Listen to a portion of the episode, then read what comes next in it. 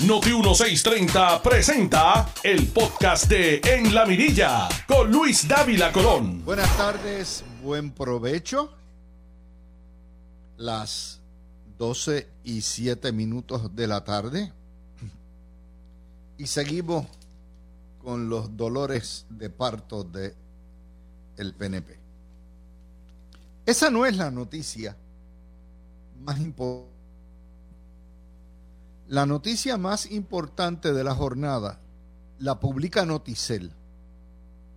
Y es una carta que envía la Junta de Control Fiscal al gobierno de Puerto Rico pidiéndole esencialmente que cese y desista de estar dando decretos a diestra y siniestra de incentivos contributivos.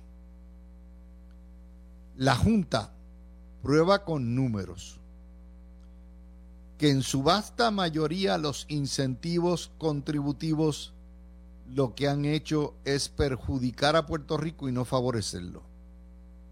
Salvo aquellos raros casos donde el inversionista viene, aporta de su capital, construye y hace obra. En la vasta mayoría de los casos, particularmente lo que son las farmacéuticas y las manufactureras, no tiene lo que se llama el rendimiento, el ROI. Return on Investment, que es el, rendimiento por inversión. Es decir, usted, por cada dólar que usted le dé en exención contributiva al inversor, este te genera en actividad económica 10 dólares o 5 dólares. Eso es lo que es de retorno de inversión. Yo invierto, el gobierno invierte dando la exención y deja de cobrar, mientras que el retorno o ¿verdad? lo que regresa es más beneficio. Pues eso no está ocurriendo. Y nos dice la Junta que Puerto Rico está perdiendo, oigan bien, 21 mil millones de dólares anualmente en contribuciones que no cobra porque están exentas. Ustedes saben lo que son 21 mil millones de dólares. Se los voy a explicar. Es como si usted tuviera su salario dos veces. Te pierde dos veces su salario. El ELA Hacienda ingresa 10 mil millones de dólares entre contribuciones, tributos, todo lo que hay, arbitrio, y pierde 21 mil millones de dólares, el doble de contribuciones que pudo haber cobrado y no los hace por el paraíso fiscal. Esta historia no sale, no se da en el vacío.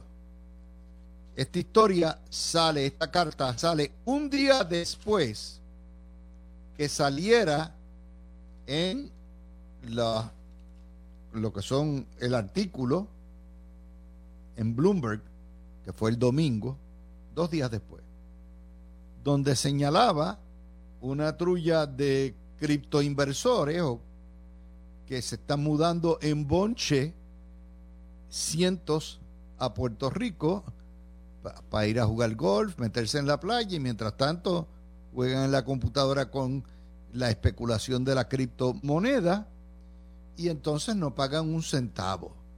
Pero no es solamente eso, porque este estudio es del 18 y la criptomoneda y el criptomercado es una de esas burbujas que se ha creado en los últimos dos o tres años y que eventualmente va a explotar, como va a explotar la burbuja inmobiliaria que pasa a Puerto Rico, donde los precios están hiperinflados.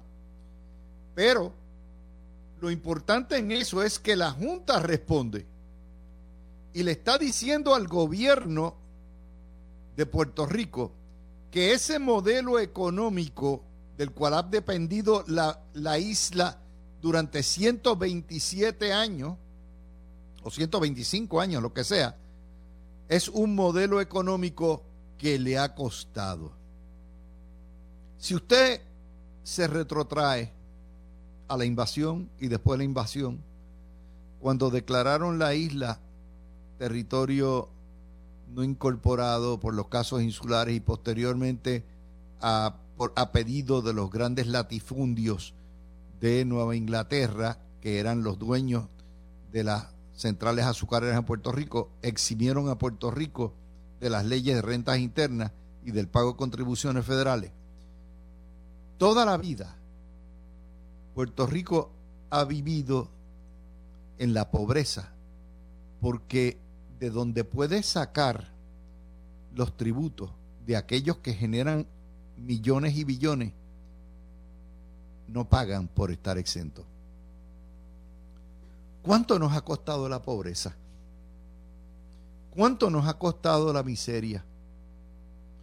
¿Cuánto del presupuesto estatal y federal de Puerto Rico se va básicamente a ayudar a que la gente tenga pan o tenga escuela? La gente pobre, porque la mitad de Puerto Rico es pobre y una cuarta parte más apenas es raspa cum laude. Y usted dice, wow. Ahora multiplique eso por los 120 y pico de años que llevamos bajo bandera americana con ese modelo, que no es nuevo, que cogió Muñoz Marín y Moscoso, lo multiplicaron por 20, después volvió con la cuestión de las 936 en los 30, después posteriormente vino con la cuestión de las leyes 2022 que apoyó Fortuño, o que pasó Fortuño, y cuando usted viene a ver, pues los que generan el dinero, los que generan los, los billetes, no producen a Puerto Rico. Resultado, el peso de mantener el gobierno el peso de mantener a toda la sociedad recae sobre la clase media y los pobres. Porque usted dirá, pero esos pobres no pagan contribuciones. Embustes, claro que pagan contribuciones. Empezando por el IBU. Empezando por los peajes. Cuando compran un carrito, los arbitrios, casi un año, año y medio de lo que usted paga por la guagua 4x4 que se compró, cuando usted lo financia, usted está trabajando para el gobierno de Puerto Rico. ¿Usted lo sabía? Busque los arbitrios y sume cuánto le costaría, bajo la renta que usted está pagando, pagar esos arbitrios si fuera nada más. Y le van a decir eso. Te cogió el carro a siete años, o a cinco, a seis años, usted está pagando de año a año y medio en arbitrio. Eso es una realidad, sea usted pobre, sea usted rico, sea usted lo que sea. Y que la Junta nos diga eso no nos sorprende porque sabemos Puerto Rico está quebrado, pero es una de las razones que está quebrado. Es como si usted tuviera un estante de eh, hacer, ¿verdad? De ponle un timbiriche, de hacer alcapurria, y usted de cada tres alcapurrias, usted cobra nada más que una porque las otras dos se la dio gratis, qué sé yo, por pasó el policía, aquí va el policía, pasó el bombero, aquí va el bombero, pasó el maestro, pasó el maestro, pasó. Y cuando viene a ver, de cada tres alcapurrias que usted produce, solamente una le genera ingreso. Ese es el modelo loco que tenemos. Y más allá de los chismes, de, de si, que si los O'Neill, que si Carmelo Ríos y todo eso, esta es una noticia que perdura porque los hombres van y las mujeres pasan de la historia y vuelven y, y se van. Pero esto perdura. Y es una vergüenza que la prensa puertorriqueña, con excepción de Noticel, no haya tocado esta noticia. Y déjeme decirle, con toda la oposición que yo tengo a la dictadura, que es la Junta, la Junta tiene toda la razón en esto. Dice, estamos navegando, estamos remando contra la corriente. Porque lo que nos produce no lo tributamos. Y lo que no produce, en cierto sentido, lo sobretributamos. Ahí es la situación. Así que les tenía que traer esta noticia porque es importante y porque eh, va a la yugular de lo que, del fracaso que ha sido nuestro sistema gubernamental y económico. La otra noticia que tenemos es lo de Omicron. Mire, no cabe la menor duda que Puerto Rico vamos a estar dentro de un mes en un repunte alto de contagios, transmisión, hospitalizaciones y muertos por el COVID. Ya esa estaba apuntada sin llegar el Omicron. ¿Por qué? Porque es la Navidad, la gente se reúne, la gente está harta de las restricciones, no hay político que puede efectivamente montar unas restricciones muy, muy estrictas. Por lo tanto, la gente se va a contagiar. Y después del concierto de Bad Bunny, pues, no por culpa de Bad Bunny, sino porque fueron más de 100 mil almas. Y obviamente, recuerden aquel primer concierto que se celebró, creo que fue en marzo del año de este año, no, del año pasado, que vino una persona de afuera y contagió a medio mundo. En, pues, expliquen, más o menos van a ver. Así que no le echen la culpa al Omicron por eso, porque antes de llegar al Omicron ya eso está apuntado. El COVID tiene sus ciclos de altas y bajas, sube en festivos, en fiestas de asueto, donde la gente se reúne y baja posteriormente. El Omicron, hoy sale una historia de Forbes, que un estudio de los epidemiólogos en Sudáfrica, que es donde empezó y donde están ya adelantados en los estudios, revela, oígame bien, que la vacuna Pfizer, aún en sus dos tiros, en sus dos dosis, solamente, solamente lo protege 33%. Eso quiere decir que el 34%, digo el 63% o 64%, usted se puede contagiar teniéndola. Sin embargo, si usted se pone el booster, pues con el booster o el refuerzo le suben esas defensas a 80-90%, aunque va bajando con el tiempo. Por lo menos tiempo para que usted pase la Navidad completo, ¿verdad? Tranquilo. Y lo otro, hay 70 o 75% de posibilidades de que usted no tenga que hacer, o sea, le da como un no un catarrón, no, no, no. Le da como una rompehuesos bien violenta y larga, pero no lo tienen que hospitalizar y las posibilidades de que usted se muera son menos. O sea, es mucho más contagiosa, como hemos dicho desde el principio, pero mucho eh, menos letal en ese contexto. Y eso nos da que solo en Puerto Rico, nos dice hoy la prensa, el 17 tiene un refuerzo. Y ya desde Acción de Gracia, desde hace dos semanas, los números han ido subiendo y vamos ya por 30% de aumento en casos de contagio. Hoy reporta, y ahora cambió la, nota, pero básicamente 44 PCR, 0 muertes, 38 hospitalizados, 4 en unidad de cuidado intensivo y 2.6 de positividad pero eso va a aumentar. Bueno, pues entonces, habiéndoles dicho eso, no es para salir corriendo, gritar, por ahí viene el Omicron. No, eso es lo que ha hecho el nuevo día en la portada. ¡Alerta salubrista! La nueva variante COVID llega a Puerto Rico. ¿Qué ustedes esperaban? Que no llegara. Porque aquí la gente, hay, hay gente que dice si es el aeropuerto. Eso no es el problema. El problema no es el aeropuerto nunca el contagio persona a persona, la gente que no se vacuna, la gente que no se cuida, la gente que no usa mascarilla, la gente que se pega y se la juega. Pero el nuevo día,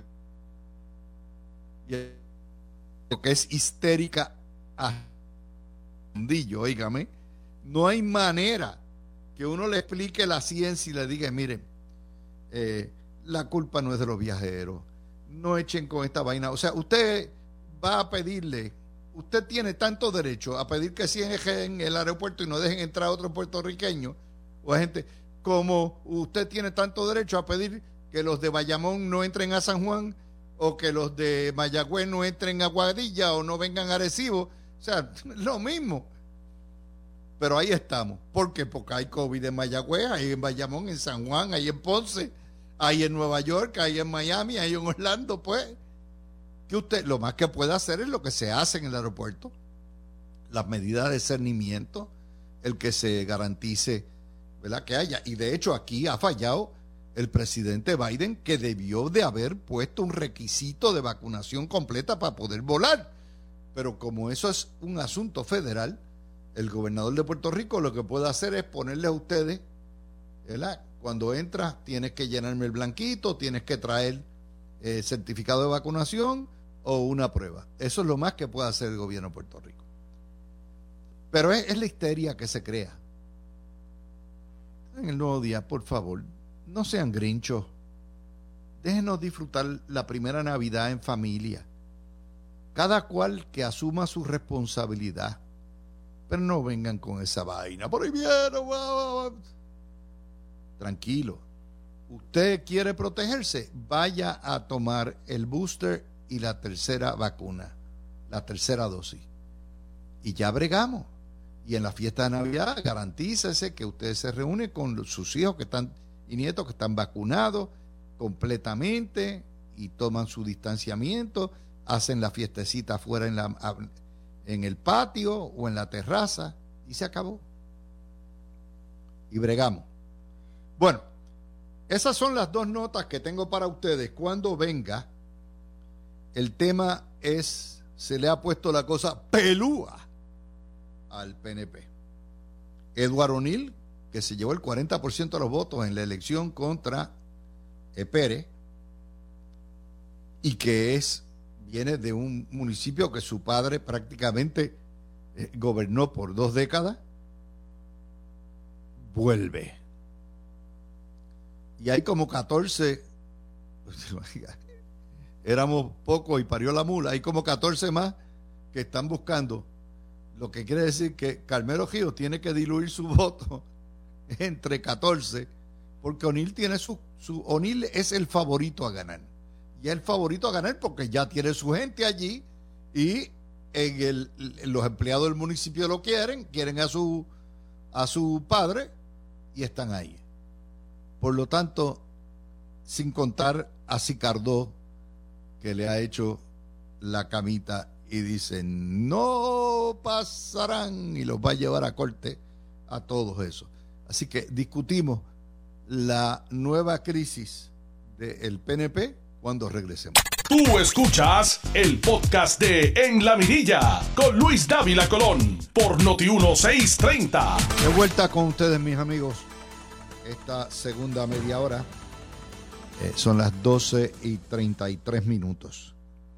Vamos a ir al lío de Guaynabo, Cataño y el distrito de Bayamón. Si bien es cierto que la cabecera del distrito, Bayamón, ha estado siempre segura con los Ramón Luises como alcalde, no es menos cierto que en el pasado ese distrito el PNP lo ha perdido cuando se aflojan las tres ruedas de Bayamón, o las que son Guainabo, que en un momento dado se entendió era la capital de La Palma, Cataño, que el Partido Popular la ganó anteriormente, y Toa Baja. Así que cuando hablamos de las alcaldías, no solamente estamos hablando de los municipios, sino del distrito que ha sido el distrito bandera del PNP, indispensable para que el PNP pueda controlar o ganar el Senado. Si entendemos eso, entonces hoy las noticias cambian, como dice Alex Delgado. Hoy Edward O'Neill, el hijo de Héctor O'Neill, que retó a Ángel Pérez y perdió, pero se llevó cerca de 5 mil votos. O sea, se llevó el 40% de los votos. y que tiene una base política, porque la familia tiene una base política fuertísima. Déjame, para que usted lo entienda, es de la siguiente forma. Los O'Neill son a Guaynabo lo que los Apontes son a Carolina o lo que los Rivera han sido a Bayamón. Son básicamente el cacicado, ¿no? Es un caciques de su pueblo por familias. Son queridas, son respetadas, tienen unas bases, tienen enemigos muy fuertes también, pero están ahí. De manera que cuando Edward O'Neill anuncia que va a aspirar, ya automáticamente, y por el otro lado salen 14 potenciales aspirantes, son muchos los hijos del muerto, créanme, eso va a bajar considerablemente. Pero eso lo que hace es que automáticamente polariza Guainabo, porque hay gente que detesta a los O'Neill y hay gente que los ama. Y en segundo lugar, divide la potencial oposición de O'Neill, que ya de o sea, que automáticamente, nuevamente, eh, esa oposición está regada. Eso quiere decir que por el otro 60% de los votos, vamos a asumir que fuera 40 lo que tiene Edward, Carmelo Gío tendría que disputarse eh, con 14 candidatos, que no va a ser así, pero saldrán 3 o 4. En una campaña corta. Y esa es la peor pesadilla del PNP. Porque no importa quién gane, no importa quién gane, siempre va a quedar un lado resentido a todo lo que da. Lo que pasó en Aguadilla, que le tumbó al PNP su, eh, lo, que era de años, de hecho le, le costó la alcaldía a Yanicia. Y eso nos trae al caso de Cataño. En Cataño está Sicardó, que anuncia que va a retar Gabriel Sicardó la, la descalificación. Y él tiene una certificación del comité de credenciales que dijo, este señor cumple con todos los requisitos. Y el directorio revocó al comité de credenciales porque tiene, estoy seguro, informaciones de algún sitio que, ¿verdad? Pudieran embarrar a, como mínimo, a Sicardó, porque Sicardó fue el Sanedrín del Amén del Cano. Y hay posibilidades, hay distintas versiones. Hay quien dice que las cortes no van a permitir que el gobierno, que el, que el partido descalifique a alguien que cualifique, y hay otros que dicen que el partido tiene eso es algo que vamos a discutir con nuestro panel ahorita. Pero lo cierto es que nuevamente causa un disgusto.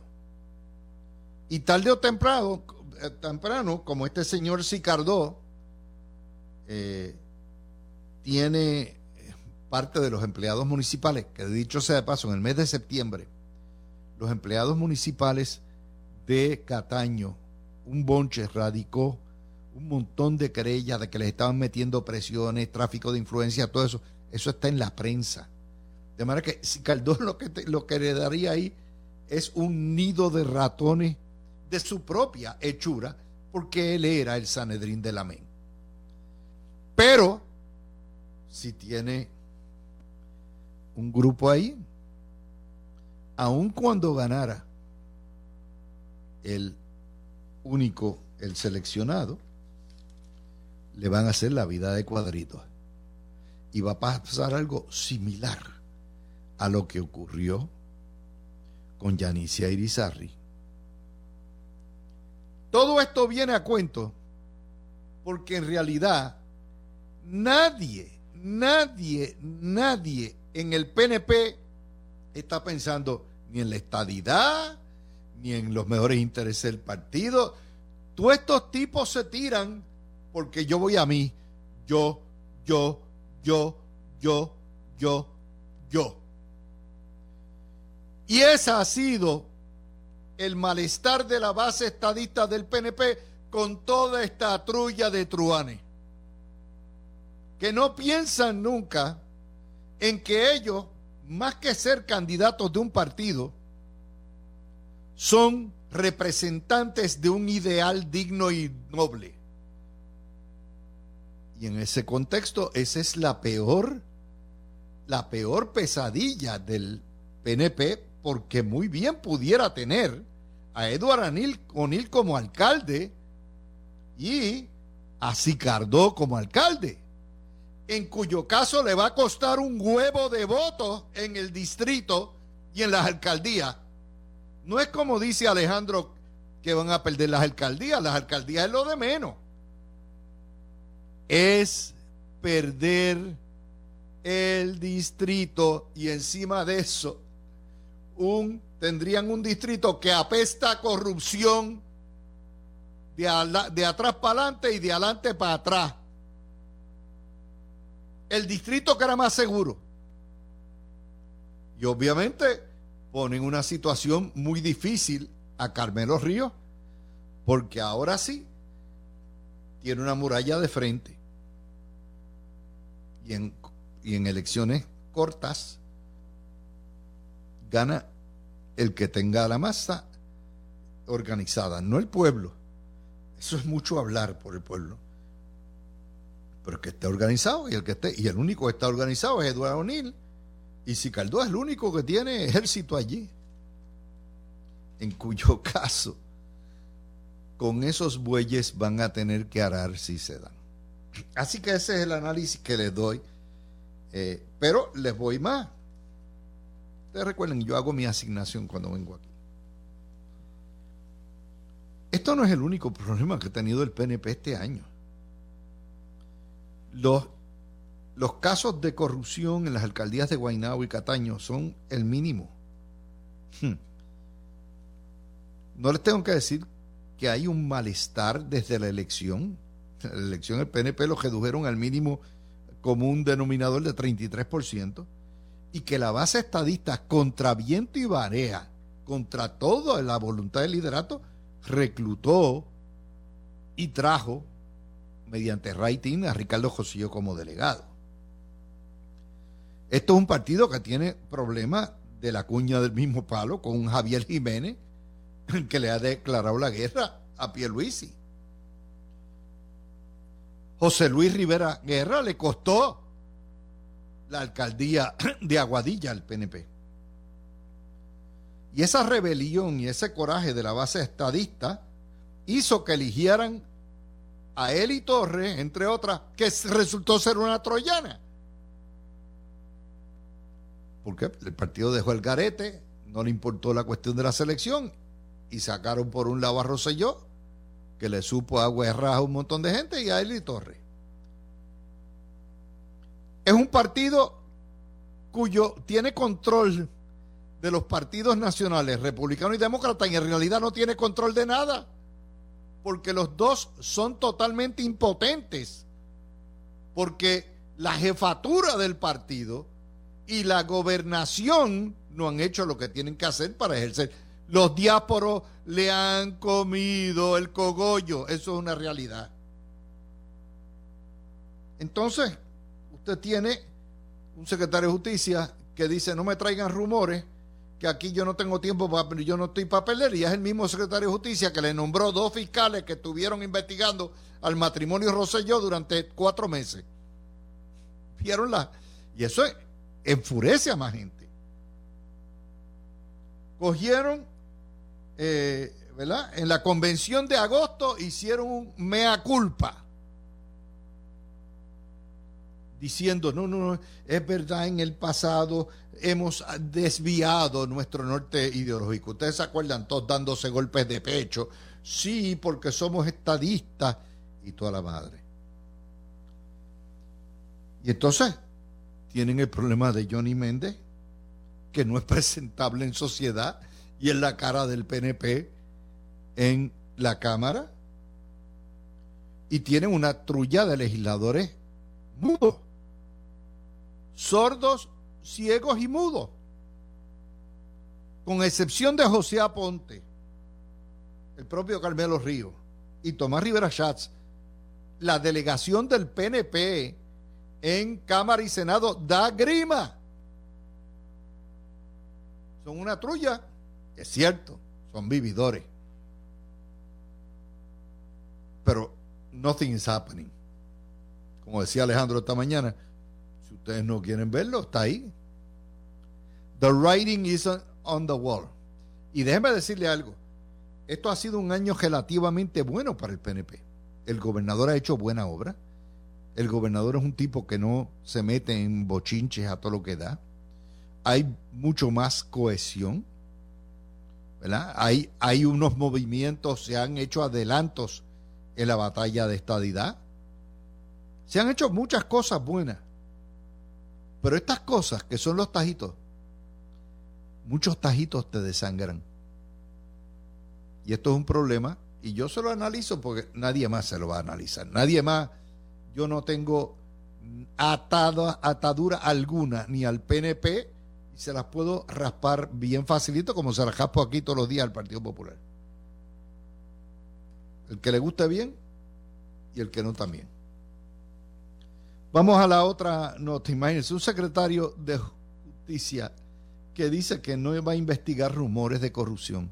Cuando usted ve a los federales pidiéndole, por favor, llame aquí a Nueva venga y hable y denos las claves, denos pistas, venga por acá, aunque sea rumor.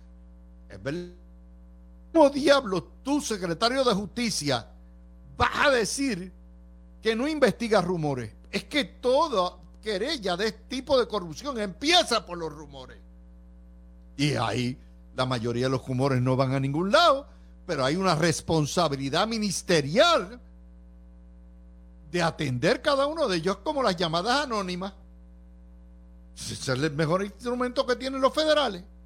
¿Cómo el secretario de Justicia Colonial va a hacer una cosa como esa? Pero yo les digo a ustedes, ¿verdad?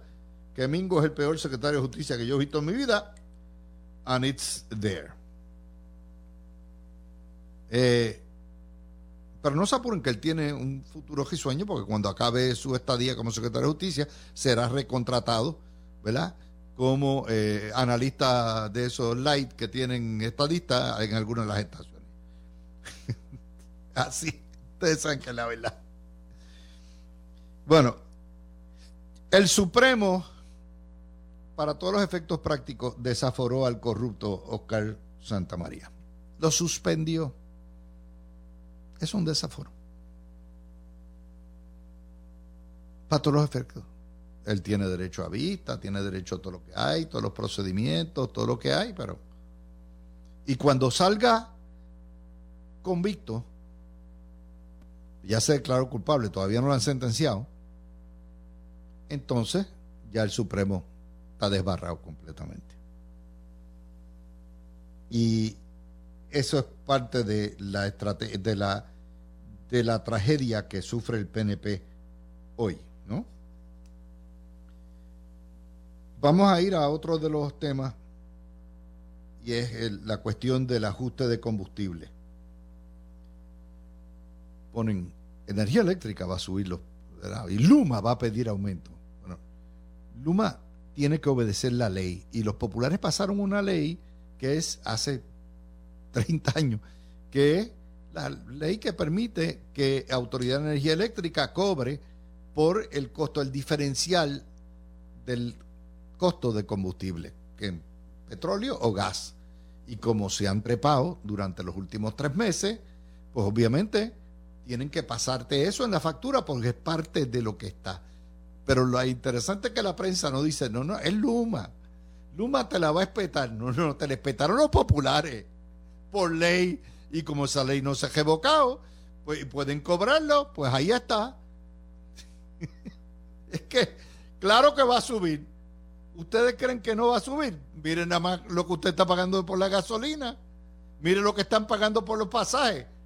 De Nueva York o de Orlando, cualquier pasaje, el menos que le cueste 500, 600 pesos para Navidad. Es así. Y es nuevamente, se le están espatando, pero, pero dicen no que es Luma. Es Luma. Miren, nos las están espetando con el ajuste hace 30 años. No me venga con ese cuento. Cada tres meses vienen con el cuento. Otra nota. Bendito Marianita Nogales. Esta mujer no aprende. Primero, los comunistas no quieren que haya desarrollo en Puerto Rico. En Luquillo se ya tienen todos los permisos la firma Prisa para que entiendan quién es la firma Prisa, ustedes saben todo ese centro, el, live ese al lado del centro de convenciones de entretenimiento, ese es Prisa. Ustedes saben las urbanizaciones sabaneras, la calidad y el, lo que es el control ambiental que hay, el respeto por el medio ambiente, eso es Prisa.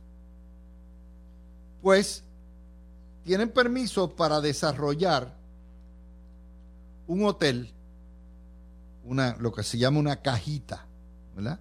Fairfield, Fairfield Inn, Marriott, que es la línea menos lujosa de Marriott, eh, a la entrada de la playa de Luquillo, en la Monserrate. Y consiguieron, tienen todos los permisos, pues está al otro lado de la carretera, allá van allá van los comunistas a decir, están matando los humedales y están en la zona eh, inundable. Diez cuerdas. Ya están. Es lo mismo. Esto es terrorismo ambiental. En todas las demás islas del Caribe le siembran el hotel en la playa. Ahí, pan, con los zancos ahí. Aquí está retirado pero ellos no permiten, ellos no permiten, los comunistas no permiten que se construyan nuevos hoteles en Puerto Rico. ¿Quién se fastidia? Los trabajadores, los ciudadanos de Luquillo, de Río Grande o de Fajardo, que no tienen empleo y que no, porque sencillamente no le dio la gana a Mariana Nogales. Escríbele una cartita y diga, mira, tú que eres millonaria, que tienes tanta casa, dame empleo entonces y págame 15 pesos la hora. Wow. Otro de esos teatros que salen y la prensa ayuda en esto. El nuevo día, página 22, ¿no? Son las cositas que, vemos y que están ahí. Eh, déjame ver qué otra cosita para antes de irnos. Eh, AFAF ordenó una auditoría de todas las reuniones en que participó el corrupto Oscar Santa María y qué intereses tenía ¿Y por qué velo? A ver si, bueno, no es solamente una auditoría independiente, requiere también que ponga un detective a ver si invirtió en alguno de esos proyectos y usó información de adentro.